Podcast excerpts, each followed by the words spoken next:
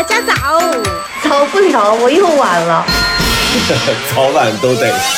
豫州方玲，丁丁张，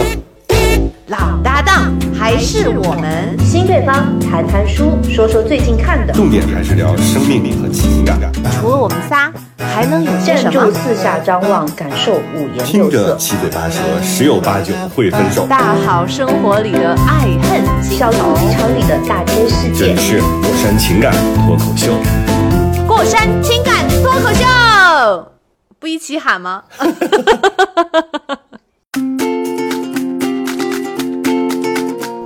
Hello，大家好，这里是过山情感 Morning Show。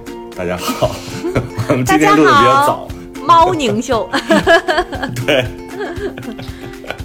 我是丁丁张。我是豫州，大家早。呃，我是方玲，听得出来有点嘶哑。嗯，听得出，太听得出来了。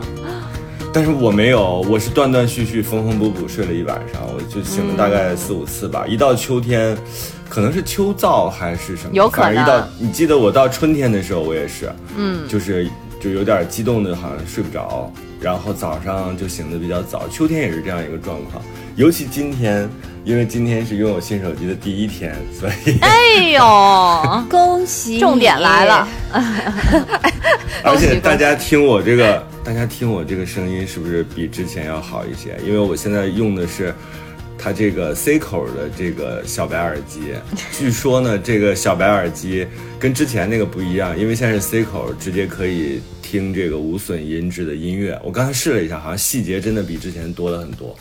我不知道录制会是什么样的情况啊，所以就是大家听了之后，可以在下边给我们留点言，是不是丁丁张的声音比呃三代的玉州和五代之前的方玲更好一些呢？哎呦，那是一定的。我必须根本不的想满足丁丁张，我不用待会儿听了这，个我现在都觉得声音不一样，那可是高级的很啊！有，就是但是这个小白耳机，让我用一句这个小白耳机只要一百四十九啊，只要一百四十九。什么东西我昨小白天在店里买的耳机一百四十九，这是就是这个连线的。哦原来咱哦们现在不是都在习惯用无线耳机了吗？嗯但是这个小白耳机是我们录制的神器，每次嗯录制音频、或者录制视频的时候，它不延迟，对，非常靠谱，哦而且它很直接，有点像那个，就是。就是感就感觉像物理输入，就没有任何其他的那种什么无线呀、什么那种输入，所以它很很踏实。你用它的时候，你就觉得哇，这个声音很可靠。是的，嗯，我本来想要，神奇，嗯，我刚才跟方玲在讨论，我说，他说为什么你那么快就能买到？我说那天我是在国外和几个朋友一起吃饭，正好是要抢购的那个时间，我就让他们所有人都打开手机一起去抢。然后他们说你这个逻辑不对呀、就是如果有很多人抢，不是导致这个更拥堵吗？我说不，你们就试一试。结果我们五台手机只有我成功的刷进去了官网，然后成功的抢到了。天哪！然后我就跟方玲说这个逻辑是什么？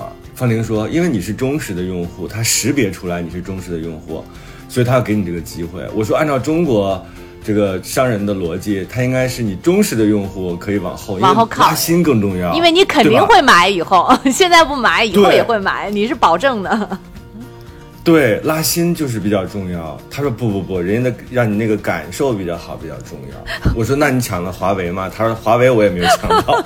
我每天都在抢华为，每天在某东上面十点，哎，是嗯十点零八分到十点十八分，我烦死了。天呀、你竟然、哎你竟然能是为什因为么这个。嗯，你是为什么要一定要买华为呢？因为我我有一点觉觉觉得有一点些许的贵，就是它这个价位其实你的选择就很多，但是你为什么就是指定认定这个品牌呢？因为有卫星电话对，他连正常电话都不接但是你，你想打卫星。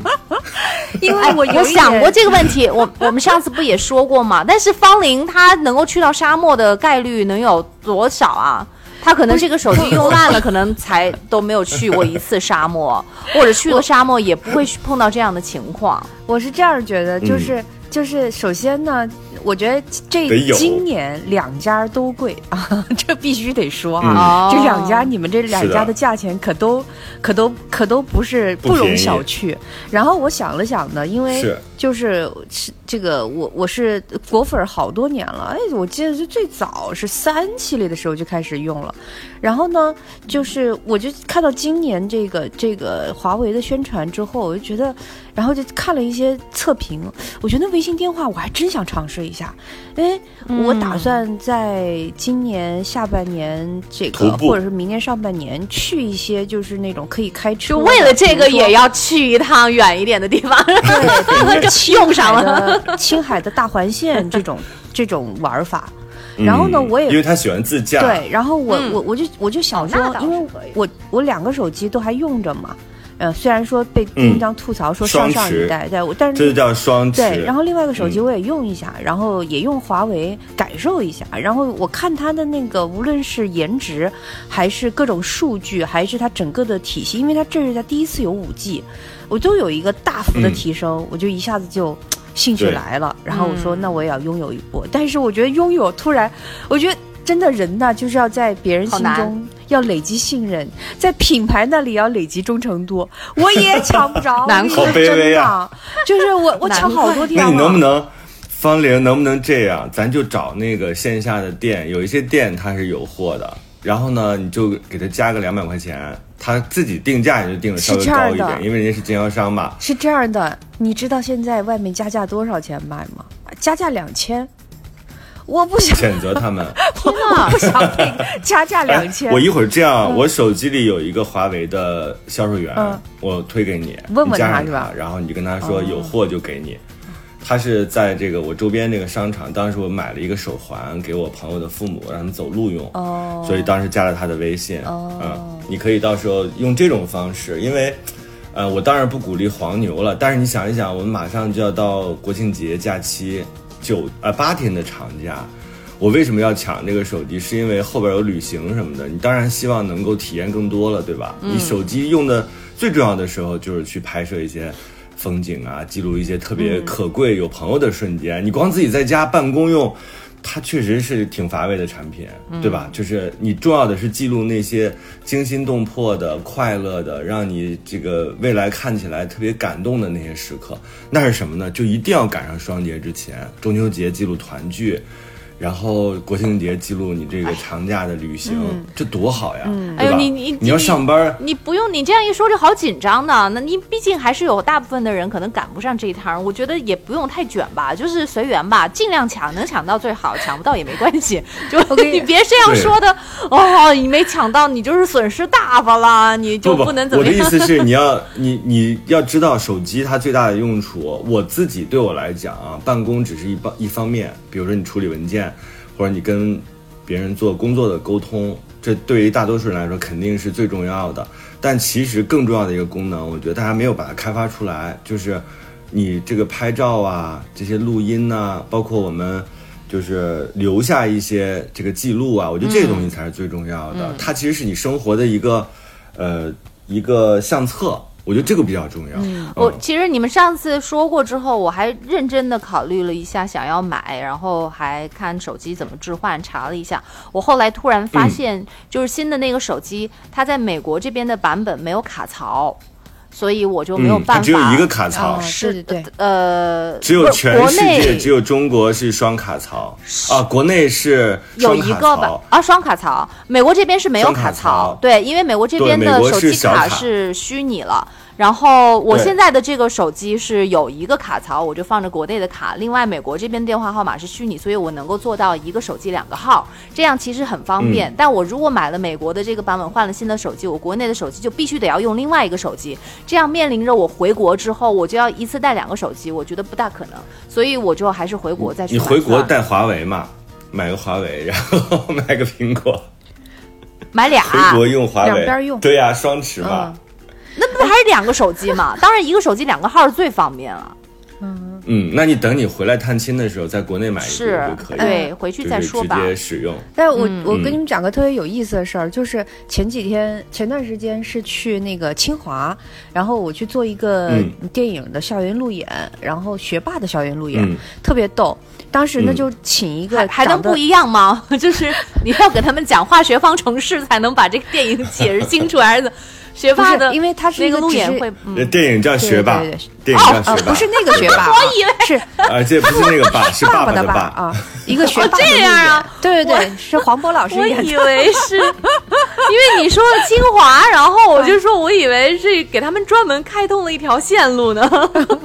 没有 好吧没有没有。没有然后我那天还把那个西葫芦西葫芦说成 Suzuki，因为西葫芦的那个英文对他的英文跟这个很像，然后我就跟脑脑说，我说今天今天的 Suzuki 是打折的，我们要买，然后脑脑愣了一下，说 Suzuki 是车，然后所以我到现在都忘了西葫芦怎么说来了。没事儿，这个这个新的讯息啊，回头那个上线的时候你可以看得到。然后我我关好键讲什么呢？就是当时有一个、有一个看我请了一个看起来像老师，就随意点的啊，像看起来像老师的人发言，然后其实是个学生，是，然后就是我考了考了十年，终于考入清华呃，。然后这个先生特有意思，站起来就说第一句话啊，第一句话我是华为的，然后哦。他应该是就比如说像清华，像应该是一些呃，比如说 EMBA 这种呃呃班上的这个就是比较啊，然后回到学校再去念书嘛，可能是企业高管，我是华为的，然后底下同学就开始有掌声，然后他就说、说了一点点。这个电影的这个东西，然后又讲到了华为，然后就说了一下华为 Mate 这个这次呃大家支持什么之类的，然后讲，然后本来呢你听起来就一开始大家就是比较意外，以为说我们。这一次校园路演是有赞助商是华为的，你知道吗？然后 因为我还想说，你怎么不去找他买手机啊？对对呀很搞笑。然后我们在台上就几个人面面相觑，你知道吗？其实大家也不太知道，因为是是是是我们就请他站起来说的，但是我们实际上也不知道他是这个，嗯比如说他呃对他是这个华为的员工，然后他也很嗯自豪这件事情。然后讲着讲着，然后讲了讲的也挺好，然后我们就鼓掌坐下来了。然后然后博哥就看了我一眼，然后我我我就大概知道他是他的意思，因为我们也在后台会讨论一些这个华为的新技术什么的，我就转身就跟他在台上我就说，我说你们那新手机搞快一点，就是我们都买不着，然后全场哄堂大笑，就是特别好笑，嗯就是大家其实就变成了一种。嗯很挺挺一个现挂一个梗，就天天在等这个手机。对，所以呢，我觉得就今年这个，嗯，像换新手机这件事情，就变得不再那么单一了，就变得很有趣。他们这个嗯，而且很丰富，但他们的营销做的好成功啊，饥饿营销。对，而且你看，你看这个二十，我刚才看了一个数据，今年上半年营业型的这个演出啊，有二十万场，在中国啊，嗯，就是是一个很大很大的数字。所以你看，我们看过的这些大型的演唱会啊，都算营业性的演出嘛。那那个时候其实你是发不出去的，你很多时候发微信啊。或者是用流量，反正你是很难打得出去的。这个时候，方玲如果拿了一台华为手机，就可以打卫星电话跟自己的恋人，跟自己的恋人说：“你听，这是李宗盛大哥的声音。”哎，我微信电话我就会打你，说丁一章，你听我的华为。我说我就在你隔壁，你给我放下手机。对，今年就是还挺有趣的，应该是啥都没拿到，应该是你堵在路上的时候，丁丁章打微信电话给你，让你听演唱会吧。他联系不上我，你听我打给他。都已经开场十五分钟了。然后我这次出去玩的时候，哎、我自己有一个感受，就是嗯、和好朋友一起那个时间啊，真的就是特别珍贵。但是同时呢，在一起，我说谈恋爱或者是真正成为夫妻好难啊。为什么有这个感觉？就是你像我这个这些好朋友都是已经二十年的好朋友了，但是我们这次去的地方呢又热，然后同时呢我们又住了住在选了一个民宿，就大家都住在一起。嗯，你会发现说所有人去从那个炎热的外外边回来，回到有空调的房间，大家聚集在那儿的时候要洗澡，因为有五个人。要洗大概两个小时，就轮着洗澡这件事情是一件很麻烦的事情。同时呢，因为这个相处，就是你会发现说，哦，原来除了像这种，就真的是我们认识二十年的朋友，你说夫妻或者是谈恋爱的人有爱在，是吧？他那个感觉可能会稍微能容忍一些。你要说但凡是稍微陌生一些，我觉得这个是一个挺难熬的旅行。所以我后来我就有那个感觉，之后我正好回来，我就在补那个就是《再见爱人》，这是第三季了嘛？哇，我看的我简直好窒息。头疼。嗯，对，就是血压升高，简直掐着人中在看。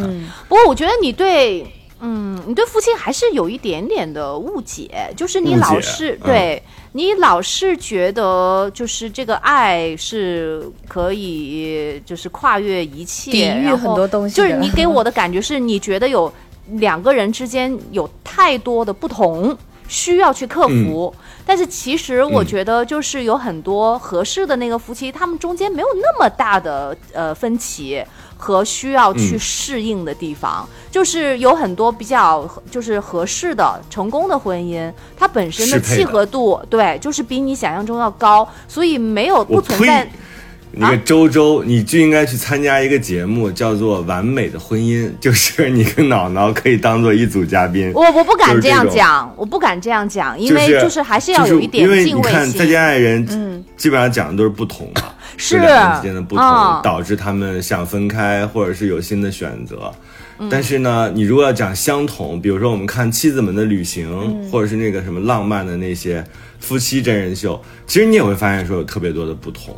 所以现在你看，在这样一个恐婚恐育的时代，所以你这个声音特别珍贵。我我跟你讲不是不是，就是不同是肯定有不同，但是不是所有的不不同它都会成为一个冲突，有好多是可以对、嗯。它好，它有好多是可以协调的不同。就是嗯。像、像洗澡这个事情，那很容易就说你先去洗洗吧，然后我待会儿来，这这没有什么那个，有的人想喜欢先洗澡，即便是说想要都想要后洗澡，但是那那就有一个人先去，又不会影响到特别大的一个不愉快。对，倒是省水，对对，所以我就觉得有 有有很多不同，它可以独立的，可以相安无事的那样存在，就不是所有的东西都要演变成不愉快的一个、这样的一个经历，对。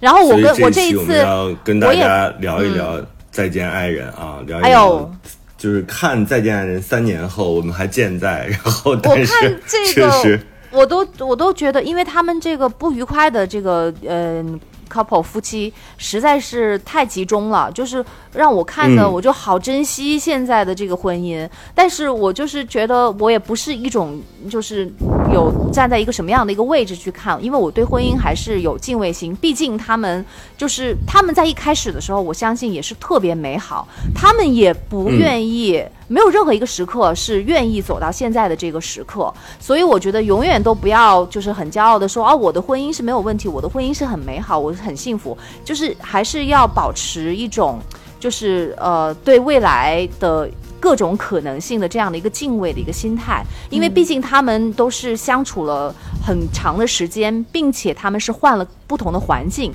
那其实所有的人，所有的婚姻，你未来会有一个什么样的一个状态的变化？两个人的路会不会不一样，或者是环境的一个变化，都有可能就是会给婚姻带来一个潜在的这种危险，是绝对会有这样的时候的。所以永远不要就是说我的肯定没有问题，就是都要留一个留一个可能性在那里。留个活口。是，嗯，嗯，只是说我现在很感恩。现在的这个状态是很幸福的一个状态，然后就很感激这样的一个状态。就是我没有说你完美，我只是说这个节目可能叫《完美的婚姻》。周周不要害怕，我我现在的是很完美的。哈哈哈哈哈！呸呸呸呸呸呸呸！我是为了我为了说这个话而说这个话。哈哈哈哈哈！我的微博是丁丁张。我的是我的名字方玲，正方形的方，年龄的玲。我的是豫州，在这儿。正方形，正方形的感觉有点儿不好玩儿，正方形和 最无聊。同时，大家也可以关注我们的微信号啊，微信号是过了山零八零八，过过乐乐山山，这是全拼，然后零八零八，我在这边可以帮大家拉进我们的听友群，这样的话大家就可以在里边互动了。然后同时呢，也可以透过这个微信号给我们提问。然后我们的电台呢，主更是在网易云，然后其他的类似于小宇宙啊、喜马拉雅呀、和荔枝啊各大音频的平台都能找到。嗯，对，希望大家来信大家来函要多。点订阅。对，来信来函，然后把你们的问题告诉我们，让我们给你们出出主意。让我们一针见血。还有啊，我们的银行账号是银行卡号，此处省略。像我们这么蠢的主播，就会把银行卡号和密码都告诉你。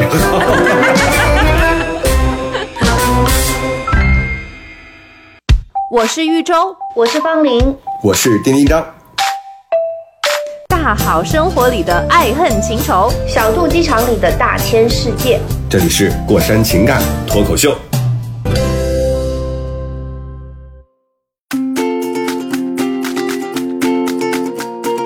这一期我自己最窒息的就是张硕和王睡睡这一对儿，我简直觉得这两个人既让这个观察室的嘉宾就是痛不欲生，同时呢又又让他们俩在这个现场也显得特别的难过，尤其是你看那个这个眼泪啊，你现在只看到第二集对不对，周周我看到第三集，你再看那个睡睡的眼泪，简直。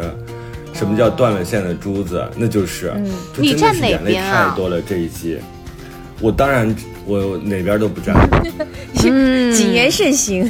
对是这样的我，哪边都不是这样的站，没错。我哪边都不站。我觉得我因为当时我一个朋友他在写这个情感、情感的分析，他是一个情感大号，我给他留言，我说一对儿关系当中没有一个独立的人，他一定是一对儿。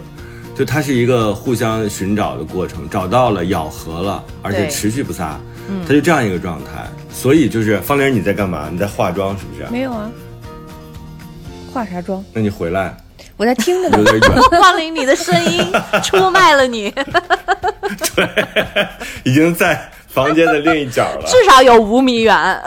我我 哦嗨，就是我我能理解丁丁张，我觉得我们俩的感受可能是相似的。就是我之前说，我们对这样的场景都不陌生。我甚至是我跟脑脑有在讨论这个问题，因为他、呃，就节目里面所有的嘉宾其实是站在呃女生那一边的。都觉得这个男生嗯有问题不解决，但是我跟脑脑确实也注意到了这个女生的这个这个态度，以及她肯定潜在也会存在一些问题。就是这个女生不是后来说啊，我就是一个不爱做家务的人，然后为什么那个、嗯那个女生一定要那个看上去好像是独立女性，但是其实我觉得反而过了。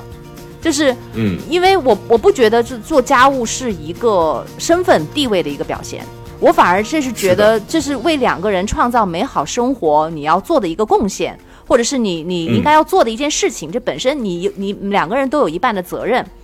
就是就这个这个地方，我就会觉得哦，我窥探到了这个女生她其实本身也会有一定的问题，但是这个女生就是。呃，我跟脑脑能感受到的是女生的这个态度上面的一个强硬，她确实，她为什么会变成这样？是那个男生，呃，逼比较对，确实是那个男生有有责任。就像那个女生说的一样，我同样的事情，不止事不过，不是事不过三，可能事不过十，你还没改。所以这个女生她确实有理由能够变成这样，但是我能理解她这个行为，但是她这个态度是不是又是最合适的一种表达的方法？有能不能有效的解决问题，其实也是不能的。然后我以前也会变成这样，我跟脑脑就说：“我说你别看说你不喜欢这个女生这么咄咄逼人的这个样子，我觉得嗯我我跟他说，我其实也是这样的人，但是我在你面前有这样过吗？他说没有，我说确实是没有，因为你不会让我变成这样，所以嗯就是我对这个场景我他这个太熟悉了。这一对儿，这一对儿真的集中反映了很多坏的关系当中的，就是具体的表现。是你比如女孩这种声很嘶力典竭啊，型，特别典型。这种指控，这种就是痛得理不饶。人，然后抓着一点就咄咄逼人，然后讲我就是那样的。这种其实是你看起来他非常强势，你知道在我看来是什么吗？我觉得他在跟这个男生下跪一般，就他在跟这个男生求救，就是说，哎呀，给我你救救我反馈吧，你，嗯，对你给我反馈，你给我想要的东西吧，就是看起来他很凶，但他其实非常的卑微，嗯。我不知道他自己在具体的生活当中，因为你知道这个节目是一个能剪出来的节目，对对对就有很多幕后的事情我们不知道。嗯，比如说像一对儿关系当中的，比如性的部分，对吧？然后钱的部分，然后工作、事业，甚至两个人之间这个利益纠缠的部分，其实没有办法讲得特别清楚。是那我们现在在前三集看到的都是睡睡在指控张硕这个在婚闹这件事情上不作为，同时呢，在很多生活细节上不够照顾他，不够细心。比如说啊，我要坐这个座位，你在座位上堆满东西，然后这女儿女孩就拂袖而去了。那这些东西在我看来，它确实是一个是有原则的问题，另外就是细节问题。感觉这男的就有点罄竹难书了。所以你看，观察室的嘉宾也是非常愤慨，觉得这男的怎么能这样呢？但是在我看来啊，因为我看了三集，然后我自己又比较旁观，我真的不是为这个男生说话，我是说，看起来这两个人的关系像一个很强势，一个很弱势，但其实他们俩势均力敌，因为他们彼此在寻找这样的。所以一会儿我可以具体讲一讲，就是为啥这个王睡睡看起来很强势，但他其实是在求这个关注和求可怜。嗯，因为他所有的诉求都没有被满足啊，他逼的没有办法了，只能够通过生气，然后是呃那个声嘶力竭的这种方式，奏效。还不见得还不奏效。问题是，对，对，对，嗯就是要因为我觉得那个他特别典型，太典型了，就是。嗯，是是一个好多女生会第一选择的一一个一个沟通方式就就是嗯但凡就是嗯嗯再往前走，就更做得更好一点，就一定会首先脱离他的表达没得选了。我觉得，我觉得他是，是的因为我没有看到那么后面哈，但是因为我已经看到了他对婚闹这件事情的这个这个整个的这个过程，所以我我又、嗯我也是觉得我我在这个事情上，我是觉得，哇，虽然到最后大家的关注点呃是在男生那边儿，就他怎么那么做，但是其实我觉得女生的表达和他对这个事情的这种处理，我觉得其实还是应该去想一想怎么去。怎么去让自己不要那么、那么、那么压力大的？怎么不让自己那么声嘶力竭？就是那个东西，他们有的时候给自己是非常非常大的那种巨大的，那就沉重感、伤害。嗯，他自己也在说呀，说乳腺结节都气出来了，真的，你这样能不气出来吗？嗯他们俩有一点就是僵在那儿了，就是互相嗯都不放过对方。其实稍微有一方服软一点点，都会就是那个男生，你别看他很慢很怂的样子，但他其实在对待这个女生的态度上面，他是一点不都不让的。他该怎么样还怎么样，他其实没有去呵护她。当然，他的理由是这个女生也没有摆出来让我去呵护的姿态。就是他，他有他的理由，嗯，就是他那个姿态，你很难呵护，你只能跟他就是据理力争，但是你据理力争呢，对方又会更加生气。是这样一说起来，这就是一个特别消极的互相的一个力量的一个作用的一个结果在这里，就是这个男生也没有给那个女生撒娇的一个机会。然后这个女生嗯也没有让那个男生愿意去照顾她的姿态，这就就很难。就是我看到后面，我也觉得这个男生其实也挺无辜的。你发现没有？他好像也在嗯努力的想要去配合这个女生，但是嗯，就是他好像找不到点。他找不到办法，他也不知道，他嗯。他是真的不知道自己要做到什么样的地步，这个女生才会满意，所以他是做不到，嗯。他也没有办法，也不是不想，他就是 就所以这两个两个人就僵在那儿，哎，就是你们有没有所以才会让人觉得好窒息。你们有没有想过，有一种可能性就是不爱呢？是的，就是那个男生说我我不去，节目组说不让那个出去溜达，然后你自己嗯弄，然后你那个座位上放的东西，它其实就是，哎呀，反正就是，但是这个我觉得不是不爱，因为不爱的话，其实有很多方法离开。就是现在，你知道后边啊，你我给你俩稍微剧透一点点，后边这个女孩就发烧了，因为高反的原因发烧了。发烧了之后，男的就过去看了她一眼，然后就工作人员就说：“那赶紧吃药吧。”娜娜说：“行，那你赶紧吃药啊。”然后就离开了，就没有在这个就是守着他去陪他，就是就是发烧，然后男的就回到自己的房间睡着了。节目组给了一个这样的镜头，男孩呼呼大睡，女孩在那边就是一个人 好坏的节目组，对，一个人难受。第二天的时候，男孩就是过来找女孩，女孩很生气，说我发烧的时候，你为什么，你为什么不来就是找我？男孩说我不想打扰你休息。就他不是不爱，是我我自己发现啊，我身边也有这样的例子。我发现很多男生，啊，也不能说很多男生吧，很多人他其实是不具有爱的能力的，不是他不是，他真的不，他没有这个，我跟你不知道讲怎么着去对别人好。有一只要一句话就能解决这个问题。你问一问那个女生，你想要自己一个人待着，她很多还是想要我陪你？周周，我跟你说，后边有一个经典的争论，你往第三集看，就是这个男生永远都在问这个女生你要不要吃，女生都说不要不想吃是吗？对，然后这男的就不去了，但是傅首尔就说你他要不要吃，你先做嘛，就是你先做，他认为这后来包括他们俩还有一个核心争论，那男孩说你要不要花儿，女孩说不要，男孩就再也没有给人女孩送过花儿。那是对那个女生不够了解，然后女生也没有给很积极的反馈。不，你那是你的观点嘛？你让我讲完我的观点。我的观点是我认为很多人他并不具备就是爱别人的能力，他不知道用什么样的方法能够让对方觉得，哎，我很温暖，或者我我什么样，这个他可能并不是不爱。他要不爱的话，他跟这个人完全没有必要这样纠缠。至少他很尊重那个女生的选择啊！不是你作为一个成人，你自己要还是不要，你自己不知道吗？你为什么要说反话呀？我想让你陪我，就是想让你陪我，为什么要说不？然后一定要让你自愿来陪我？这两个有什么区别？就是一那个区别有那么大吗？对，咱俩说的不违背，我没有，我我咱俩不用争论。我的意思是说，我我明白你说的，我明白你说的。对他并不具备这样的能力，所以呢，比如说像张硕这样的人，如果我我来操练他，我会跟他讲的非常清楚，嗯，我需要你干什么，如果你不干，我给你发火，也就是再再给你发火不迟，需要培养，是是不是？这个女生她也不是一个很好就是你的老指令师，，你的指令不清楚。就是假如我说个难听的，假如你训狗的话，狗会很懵的。我拉屎你也打我，我不拉屎你也打我，我尿了你也打我，不尿你也打我，狗会很懵的。你的指令非常的不清晰，就是你你让这个男的无所适从。嗯，这个确实是。就是你可以表达的很清晰的，你看他这个嘉宾在夸他说夸这个女孩说，哎呀，你你看他多脑子多清楚，但你脑子清楚不代表你指令清楚，你应该特别清晰的告诉他，我虽然不喜欢花儿，但是我喜欢什么什么花儿，对吧？你给他一个另外的选择，那这个男的就有的可干了。现在感觉是这男的在不断的讨好她，然后呢，不断的去触碰他自己可能就找不着的那个点，所以我说这男的就像一个，呃，小学生非要去做高中的题，他做不了，他真的做不了。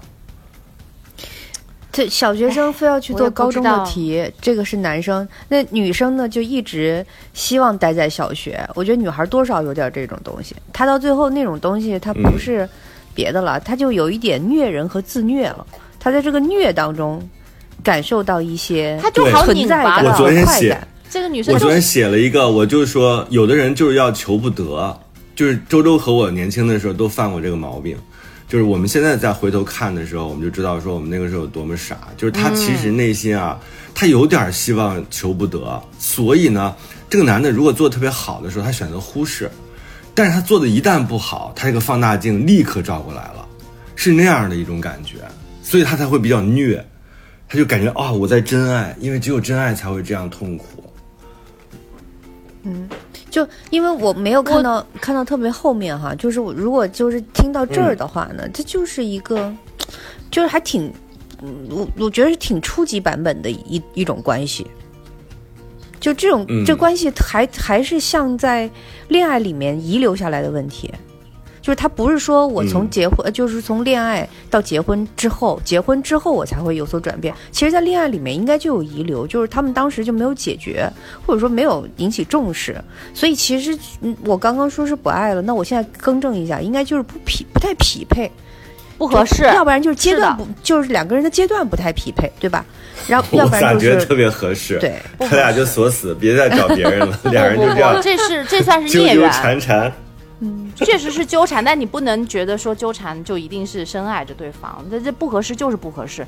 就是那个女生，她就是一会儿那男生不是抱怨嘛，就是我做的这件事情你也说我，我不做这件事情你也说我，这女生是故意的吗？不是，这女生在他面前就是他们俩在一块儿，女生她就是很拧巴，她这个女生确实就是你做这件事情我不爽，你不做这件事情我也不爽，反正你就是让我不爽。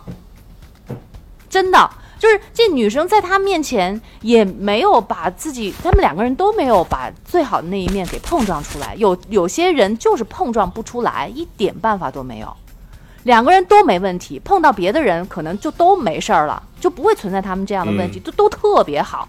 男生也善于表达，善于沟通，也会特别的关心。那女生她也会很很宽容，也甚至愿意做家务，真的可以完全变成不同的人。所以我觉得这个我的意思，问题好好深的，他们俩的问题存在的问题，又跟你说的我的意思就是，不，我的意思是别拆散他们俩了，就让他们俩 互相折磨万吧。一对互相折磨到白头，因为感觉好像两个人特别不适配，感觉特别不适配，但其实我觉得反而是一对儿咬合非常紧密的关系，真是有对力气、啊。你互相到白头，你也得要长命到到百岁啊，才能够在一起啊。这样的话，他目前看起来精神状态都不错呀，现在还年轻啊，九零后啊，对，嗯，真的会对身体不好的。那个摄影师不是说了吗？啊，你十年都是这样的，你身体还好吗？这是一个非常非常切实的问题，真的，尤其是女生，要不得的，这样搞不好的，很伤身体。现在只是没有表现出来，以后等岁数稍微大一点呢，但是你想想，咱们之前不就聊过这个事情吗？就是很多时候你的那个剧本啊，是你自己看起来好像是别人在跟你一起创造，其实是你自己写的。那没准王睡睡他自己内心啊，这个剧本就是这样的，他就是一个这样纠结的剧本，那你剧本还不让改所以？他才可以改编呀。但是这个东西它不是说靠这个人为的改编，必须他自己内心有一个特别清楚的认知。你看他现在认知就是，到后边你再看的时候，他就说：“哎呀，那我们俩做朋友吧。”嗯，上午刚说了这话，下午又开始吵。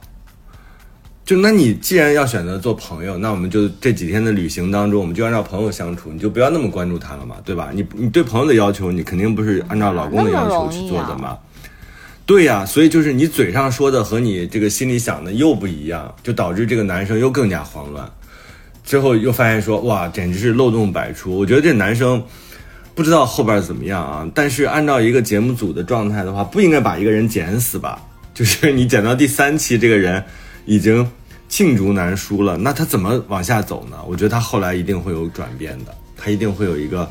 就是往下走有会有高光时刻出现的，按照这个剧本的逻辑啊，就真人秀的逻辑去看。嗯，所所以就是，就是在这三对里面特别突出的就是他俩嘛，就是他俩的矛盾是很显性的，是吗？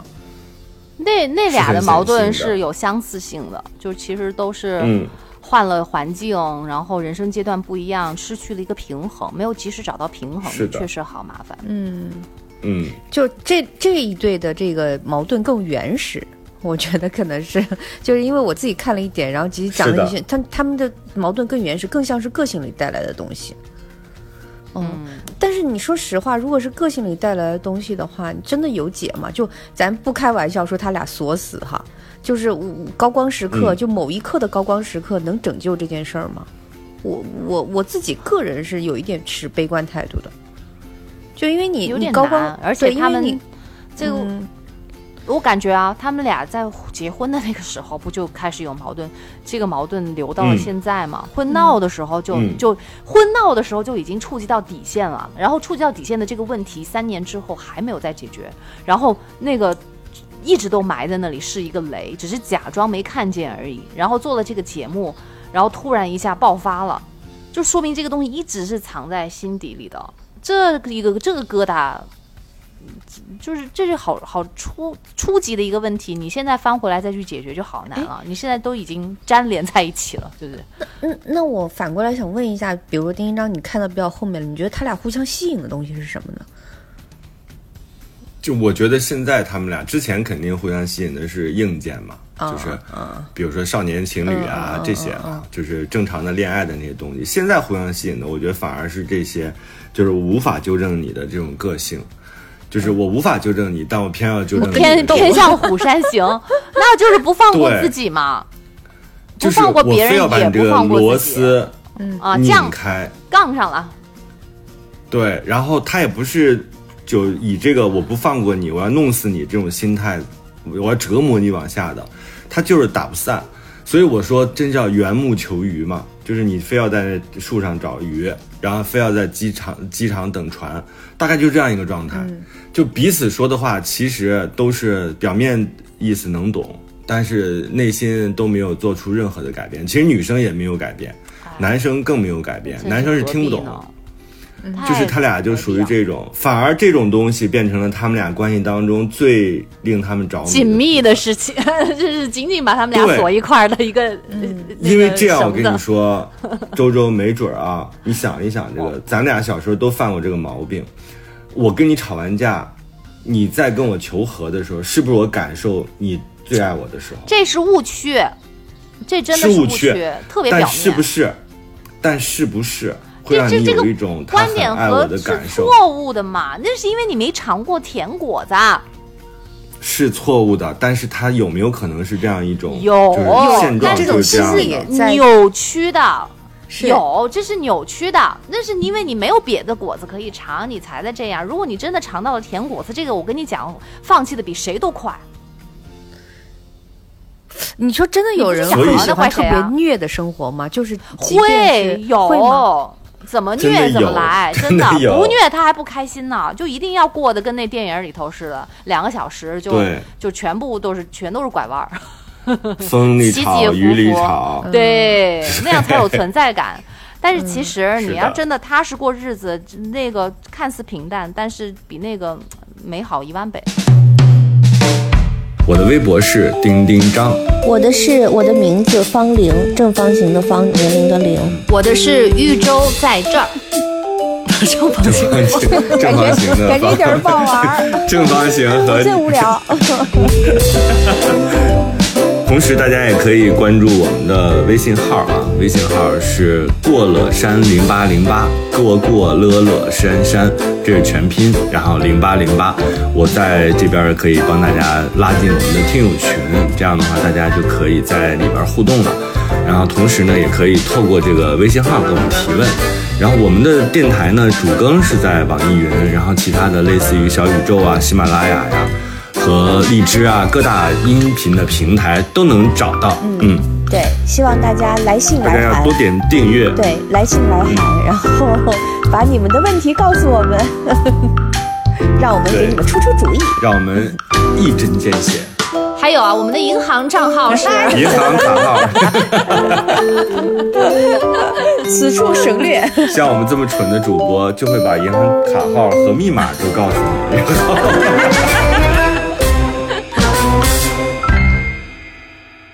我是玉州，我是方玲，我是丁一章。大好生活里的爱恨情仇，小肚鸡肠里的大千世界。这里是过山情感脱口秀。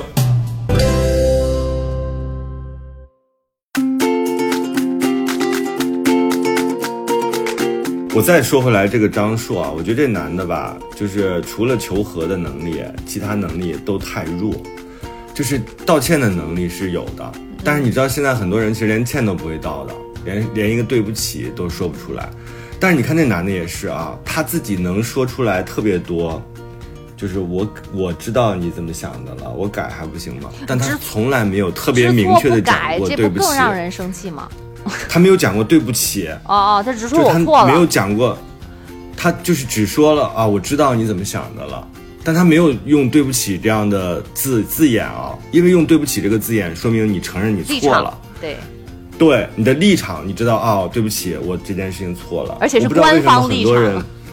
对，我不知道为什么很多人对不起是讲不清、讲不出来的。他只会说啊，我知道你现在怎么想的了。他把这个东西转化了。他没有觉得是错，他只是觉得这个东西不合你意。但我没觉得这个有问题。对，所以他所有的，他所有的最后，你发现说，他在这个跟这个女生解释这个事情的时候，他只是想安抚这个女生的情绪。对，他解决不了核心的问题。他不认为，比如说，我把这个车上的东西留在你的座位上，你坐不了。这个东西其实是我没有关心你。这个东西其实是值得说一句对不起的，说对不起，我真的没有注意到你要坐在这个位置，所以我没有把这个东西挪开。但他当时就认为说，女孩生气就是仅仅因为他不关心她，所以他就把这个事情转移到说啊，我要安抚这个女孩的情绪，说啊，我知道那个事情让你生气了，但他不我没有意识到自己错我。换一下概念，为什么他觉得这个东西没有错？就是像方林刚刚那样，他不关心这个女生开不开心，这个女生不开心对于他来说没有那么重要，不然的话他就会觉得你不开心了就是我的错，因为我希望你开心，逻辑是这样的，对呀、是所以，所以他不 care 啊，不知道啊，他不知道啊，他不知道这个东西不挪，你就会生这么大的气。那女生表现的还不够清晰吗？那女生就生气啊，所以他们俩才会一直吵到现在嘛。就是女，她不知道女生有多少个点可以触发她这个不开心，嗯，所以她变得你唯唯诺诺只要真的关心他，就不会有那些他让没有这个他不开心的能力。点，所以他就还是不爱这个女生嘛。呃，我不是那个我我在这件事情上，我同意丁丁章刚刚说的，他没有能力超过他不爱，因为我我我不知道你们哈，我也的确碰到过，他跟就是别的朋友所谓叫很好，我不相信他不。不是他，呃，我我不知道这个张硕是什么样，但是的确有一种人，他叫做这种这种双引号的爱无能，不是说他真的不会做，而是我觉得就实际上他他挺较劲儿的，他认为这些事情都不重要，对他挺较劲儿的，这些事情都不重要。就在这个过我跟你讲，程当中，爱不是求来的，就是。就这个女生一直都在求，然后这个男生他也觉得没劲了。我觉得在一开始认识的时候他是愿意给的，但是发现只要稍微给一点，这个女生在那里大吵大闹，我不给好像就怎么样，我给你反而是应该的。然后这个男生到后面都不想给，一定是这样，劲了，嗯、或者是说他内心、就没意思嘛。比如说你你我看婚闹那段的时候，我其实觉得最大的问题是，这个男生即便是最后去让跟朋友说了，也呈现出一种被逼的状态。这的确是在这么一个重要的心结上面，他的解决是欠妥的。因为如果是一个就是呃是第三者的角度，就是旁观人的角度，会认为你不管怎么样，这件事情是不对的。就是你没有从一个，他，我觉得这男生很多时候是跟这个女生是在对立关系里面。把这个事常识给补上了，但是他实际上没有站在另外一个角度来看，这事本来就不对呀、你你你不要是说跟我斗，而是你自己看看这事儿有没有问题，对吧？这个男女生就纠结在这里嘛。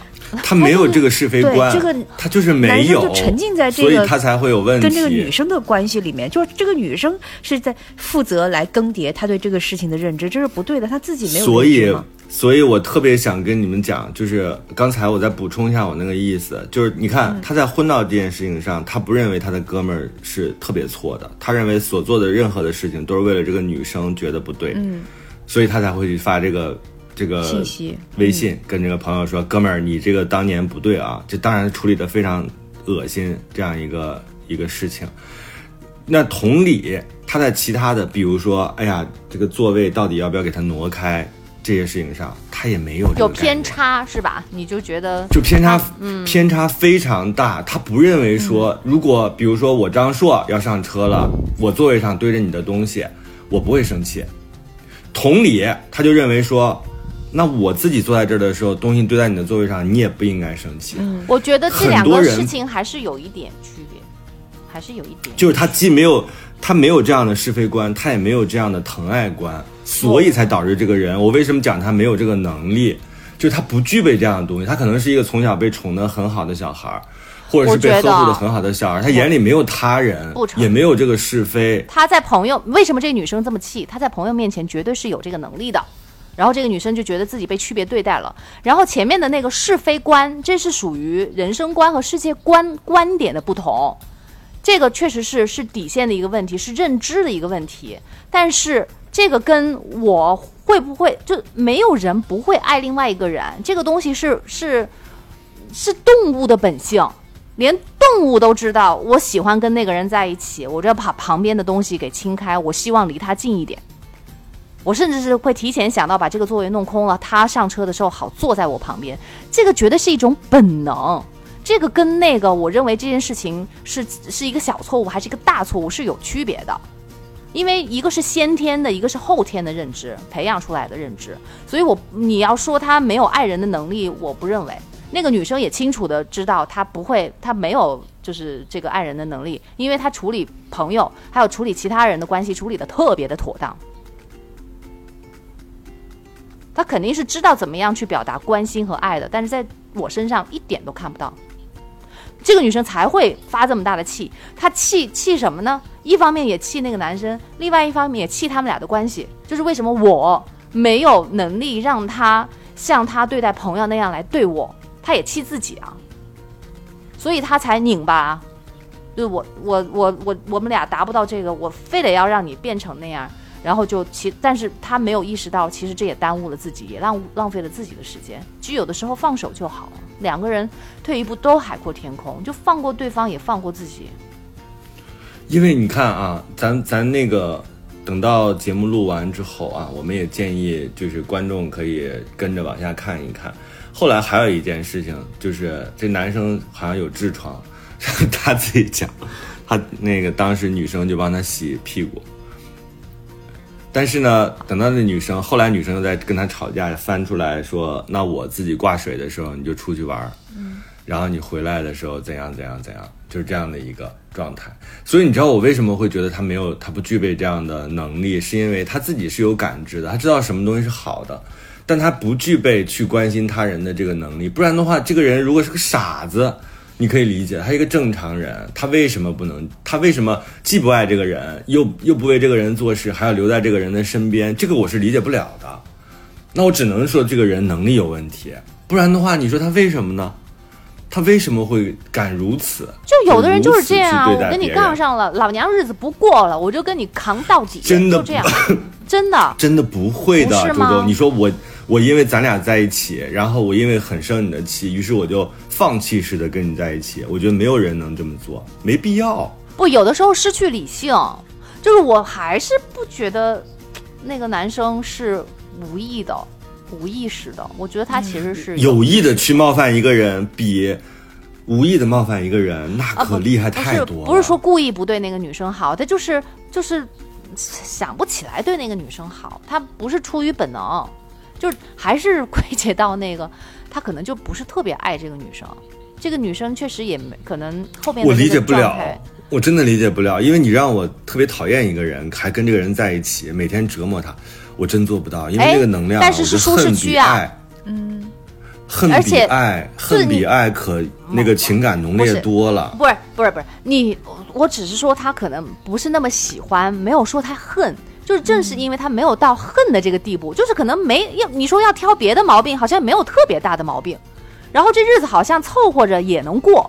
尤其双方的父母都在做补偿，你没发现吗？那个女生说啊，过嗯五二零的时候，他父母比他的那个问候先到，甚至还给我发红包。我当时第一反应就是，一定他父母就是知道自己儿子这方面做的不够，才替他自己的儿子来找吧。我觉得这是不正常的，但是这确实很说明他们之间的问题，这一定是父母都看出来了。我觉得，我觉得不就是就是，既然哎呀都结了，然后嗯，能过多久过多久吧。有没有领证好多人对，好多人都是这种凑合的，真的他。俩没有领证啊，他俩是一个事实婚姻。但是就是朋友之间，我还要解释呀，是不是？有的时候就嫌麻烦嘛，就是多一事不如少一事，哎，就这样差不多就行了。尤其是没有领证的，那那这也不存在说离婚这个动作，那可能就没有再遇到更好的，或者是之前可能就就先这样，然后这样对双方的父母也好交代。有的时候真的会是嫌麻烦，就是不到实在是过不下去，或者必须得撕破脸了，可能他都不会那样，他都会凑合。哎就吵就吵呗，嗯反正明天不就好了吗？我还有个问题啊，为什么办了婚礼却不领证？这个是我想不明白。就是心底里头其实还是不乐意啊，那就一定还是有因为你有没有接受地方，这很说明问麻烦还是领。证麻烦，肯定是领证非常简单呐。为什么不领证呢？就是我我我不理解所有，我 其实不理解所有就是他就是还没有接受这个人。婚礼的话，有可能是迫于就是办给别人看的嘛，哎快点结了，让父母的压力。嗯对，哎，对对嗯对对对，就是省得人家就不用再磨嘴皮子了，就老问这个事情。但是心底上可能还是没有觉得那个人是自己的终身伴侣，一定是这样的。如果真的认可了的话，那绝对不会不去扯证的，都不需要别人催。所以他们之间还是嗯存在，就是还是可能不是特别的感情特别深的那样的，就可能是目前来讲能够找到，觉得啊，目前来讲能够找到的最好的人而已。但是是不是最理想的，是最满意的，不见得。同意。我不知道他们没有领那个结婚证，你一说没领结婚证，那我觉得就就解释了所有的事情。对本来就不合适，就本来就不是特别喜欢，我本来想别理想。他们俩不爱了，或者说现在他们俩不匹配，但不不领结婚证这事儿，其实到到说一定程度说明了一些问题啊。不管你怎么去解释这事儿，因为因为他太太有点太一目了然了，对。你就只能不能嗯深究嗯他背后的原因，因为一深究，他自己心里都知道伤害啊，对，而且好多话你就是说出来真的会伤人，嗯，对，但是实际行动说明了所有问题，没领证就说明所有问题，就不认可嘛。嗯，嗯，我不希望在你身上盖一个戳，就是你是我已经定了，敲定了，就是一直都留着一个其他的可能性。对他有一种现在来讲，可能你是对。随时要走，对，随时要走，就是因为因为因为的确他们俩出现这种问题是是很显而易见的，就是我我刚刚丁一章说的那个东西啊，嗯，他丁一章说是如果我碰到这样一种关系的话，我是肯定不会这样子的，但是我其实呃也比较同意周周。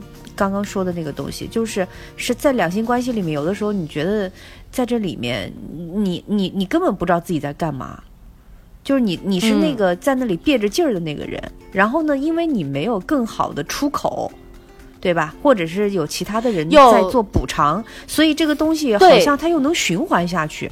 他没有打破的机会。有有的人，有的人会觉得那个呃，就是那个什么来着，就是我宁可自己一个人空着，我也不愿意跟不合适的人在一起。有的人觉得聊胜于无，有的人觉得食之无味，弃之可惜，就是每个人的观点不一样。有的人可能就是懒，就真的就然后就凑合着这样下去了，但是搞得两个人都不开心。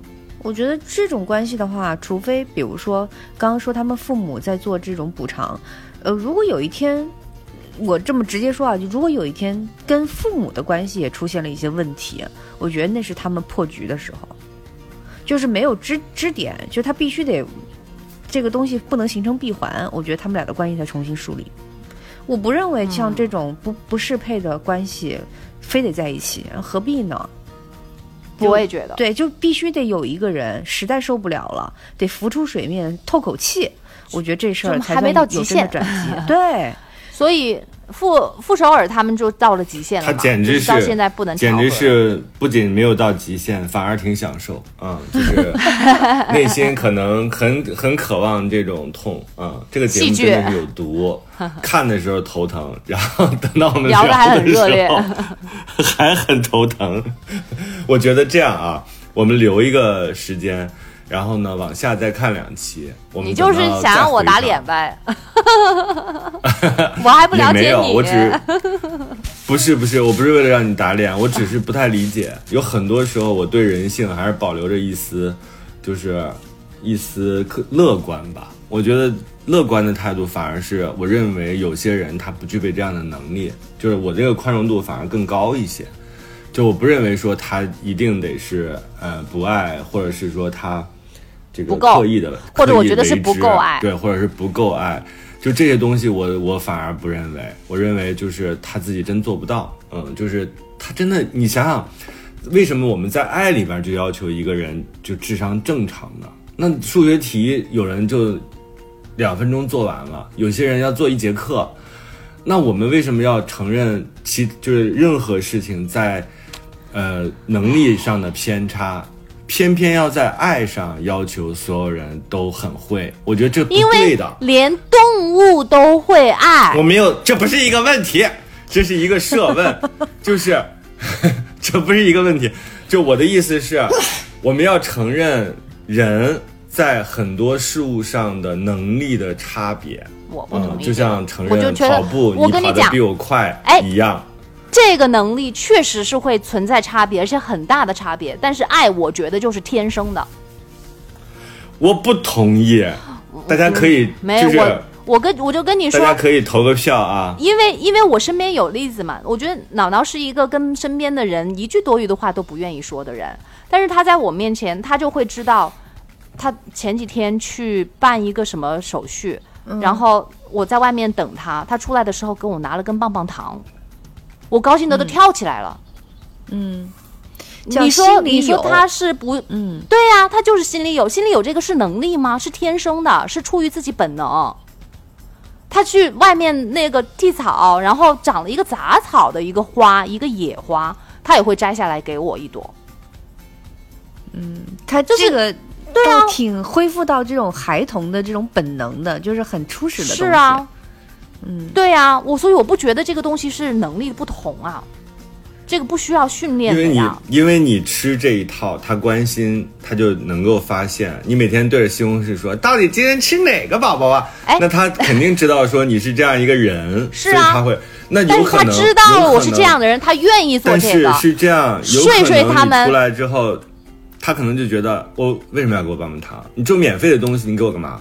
哎，睡睡他们也结婚了这么久，他不可能不知道那个是什么样的人，但他就是不愿所以意配我说合他。能力，不我觉得是能力问题不。是，我跟你讲，睡睡一直都在抱怨的是什么？他跟别人好的很，他跟别人那是你就是自己，那是你自己看来如此。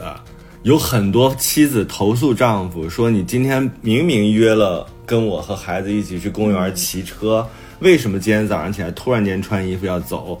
然后说：“你去干嘛呀？”说去参加一个同事的朋友的葬礼，他就非常的崩溃。那你说这个原因是什么呢？是因为他不爱这个女的吗？还是因这为什么要崩溃啊排得往后呢？那个你怎么不问这个这个情况下，这个女生爱不爱那个男生嘛？那我觉得可以理解啊，她如果爱那个男生的话，不是说又又长了，不是因为不是因为不是咱们这个说节目今天、哎今天先讨论到这，今天先讨论到这里，就是我跟周周的，我跟周周对这件事情的认知是有偏差的，有大家可以投投不一样票啊。，不一样。你们俩现在就是张硕和王睡睡。我觉得是因为本能。我们俩没有生活，我们俩没有生活在一起。生活在一起的话，可能我吃着棒棒糖出来，周周说：“怎么啦？你为什么不给我棒棒糖？” 我说啊，因为我想吃这个口味的。然后除草的时候，先把那个花除掉。就是说：“啊，这么好看的花花，你为什么要把它杀死？” 我说：“它是草。”就是这是我们俩。但我跟你讲，如果是相互的话，你就会愿意配合对方。你懂我那个意思吗？我是一他会愿意的傅首尔。他会，愿意让我们今天送什么歌呢？就是大家，周周，你觉得我？愿意，我愿意为你，我我愿愿意意为你。对，这歌我跟你说太应景了，真的。那我们送王菲的这首《我愿意》，行吗？然后大家可以一起看一看这个节目，看你头疼不疼，血压高不高。反正我们现在聊的已经这样了。嗯聊的我都方玲你真的是出汗了。我也是，我现在像上那个口语课一样。怎么又血压没准看，我跟你讲，二十年之后咱们会说血压都高了。关我方首尔什么事儿？不，方玲，你太过分了。方玲跟我们讲的，我们昨天晚上还让他俩补一下。方玲的原因就是说，我没有看到比较靠后啊，因为我看着看着睡着了，节目一直到是在播。那你醒了的时候，节目播到什么时候了？节目请不，但我他能理解我节目就。我之所以补了，是因为我这里是白天呐。你跟他说的时候已经嗯十点半了。不是嗯的我刚他们不一样。我我我我们他平时三点才睡，我我们昨天应该 是就是 我看到我就看到那个婚闹，然后就后面就睡着了，然后但是我知道这个他们俩之间的那个那个问题，他们俩之间一上场之前。点就是这三个人当中，是我个人用“幼稚”两个字来形容，就是嗯，他很表象，就是个性里的问题，嗯、倒不是什么别的东西，所以我觉得确实不够。对我，我到现在为止还持我刚刚一开始的态度。我觉得他俩呢，要不然就不合适，要不然就是不爱，反正就是他俩纠缠在一块儿，有各种各样的原因。但是他们的基础问题其实就是始终存在哎，气死我了。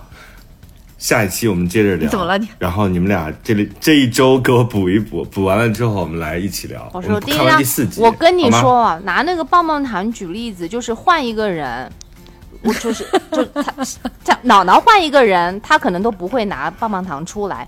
我换一个人，他妈拿棒棒糖，我真有可能像你那样说的，那免费的有什么好吃的？不就是甜的吗？小孩吃的东西，真的。但是那你这东西解释不了，你真的解释不了。嗯就是那个时刻，然后这两个人他就就是配，我就愿意配合，然后我也不是为了配合而配合，我其实我他拿到棒棒糖的时候，我都我都高兴的跳起来了，然后我都觉得，呃，后面事后再想，我都觉得我高兴的比我臆想的还要高兴。就这个事情真的没有办法去解释。嗯 我觉得大家可以去也也去看一下哈，就是我我我我我回头也会大家都在看，只有你没看。也不是不是不是，因为大家也不要以为我们是这个再见爱人的周边，对，就这不是，我们也不是周边节目，我们只是就是我们真的是吵。对，我们只是就是、嗯呃看到了之后跟大家聊一聊，就像上一季我们聊那个宋凌峰跟张婉张婉婷一样，就是比较、嗯比较突出的这种情侣关系或者是夫妻关系。然后我也会，但他后面节目嗯一剪，风向又变了。嗯，我所以我们看我到现在也没觉得这个张婉婷和宋凌峰这一对风向有变，就是 后来就后来就弱化了那个女生的，就是比较就突出的那个性格嘛。后来我只是觉得我、我我同意丁一章的哎，设想，下个周二就更新第四集。嗯我们因为我周五又要出去嘛，我们争取周三、周四再找时间录一下，好好不好？好我们再录一期。这这时候就是再补一补，然后看看我们对这三对儿啊，我觉得那两对儿我们要投一点关注，就是那种长时间的爱情会变成什么样子，以及就是周周刚才讲的，两个人如果完全不同步，那这个时候我们应该怎么办？好吗？嗯那我们下一期继续聊，我愿意还是我不愿意？我不愿意。送一首歌行，给大我就配合家，你吧。嗯，那就这样了，下期见，拜嗯拜。好，下期见见，拜哎拜，。我最后分享一个那个，就是吵架的时候，刚才我在看一个视频，笑死我了。一个老太太跟一小姑娘吵架，小姑娘迅速就走了，为什么呢？因为老太太说：“你怎么能这么说话呢？你白长这么漂亮。”姑娘转身就走。哇，这你如果有这份功夫的话，我觉得这就是这个人物一辈子都会很快乐。就是老太太这种，而且张硕得而且这个老。太太是非常非常凶残的，她非常发自内心的在说这个小姑娘，用骂的的方式，对，用骂的方式。你像这这姑娘，她当然转身就走了，她太开心了，她怕笑，他就是马上就要笑场了，马上就要笑出声了。这姑娘就说：“你用腿绊我。”老太太说：“你怎么能这么说话呢？你白长这么漂亮。”哇，哇，简直丁一章你有钱又帅，你怎么还计较这么点事儿？对 对。就这种逻辑对吧？周周对，节前了，大家都比较比较比较浮躁啊。秋天的时候，大家可以都用这种方学着点吵架、骂人。对，就这种用骂的方式夸人，简直太爽了。周周你这么幸福，你是看不得我们好吗？对呀，就这种啊，对方噎的就能给对方噎的一句话说不出来。对，也不愿意说了，这行那我愿意这这是很完美的一个结局啊，对不对？我们都学起来啊！下周见，拜拜！这里是过拜拜山情感脱口秀，我是丁丁张，我是玉州，嗯，我是方玲，下期见，嗯拜拜。下期见，拜拜。拜拜。愿意为你，我愿意为你，我愿意为你忘记我心里，就算多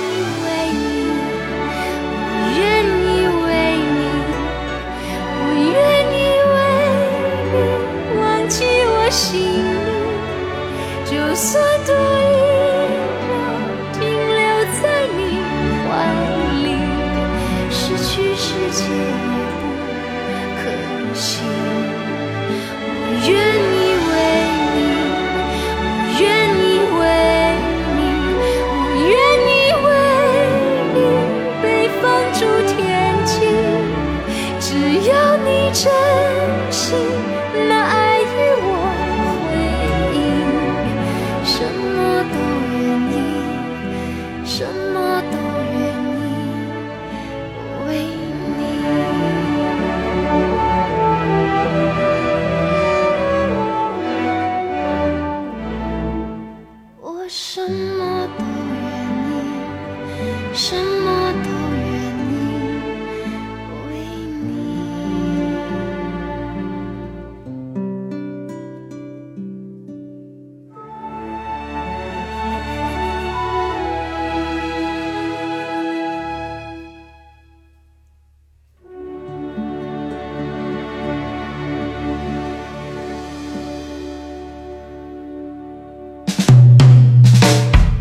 微博是丁丁张，我的是我的名字方玲，正方形的方，年龄的龄。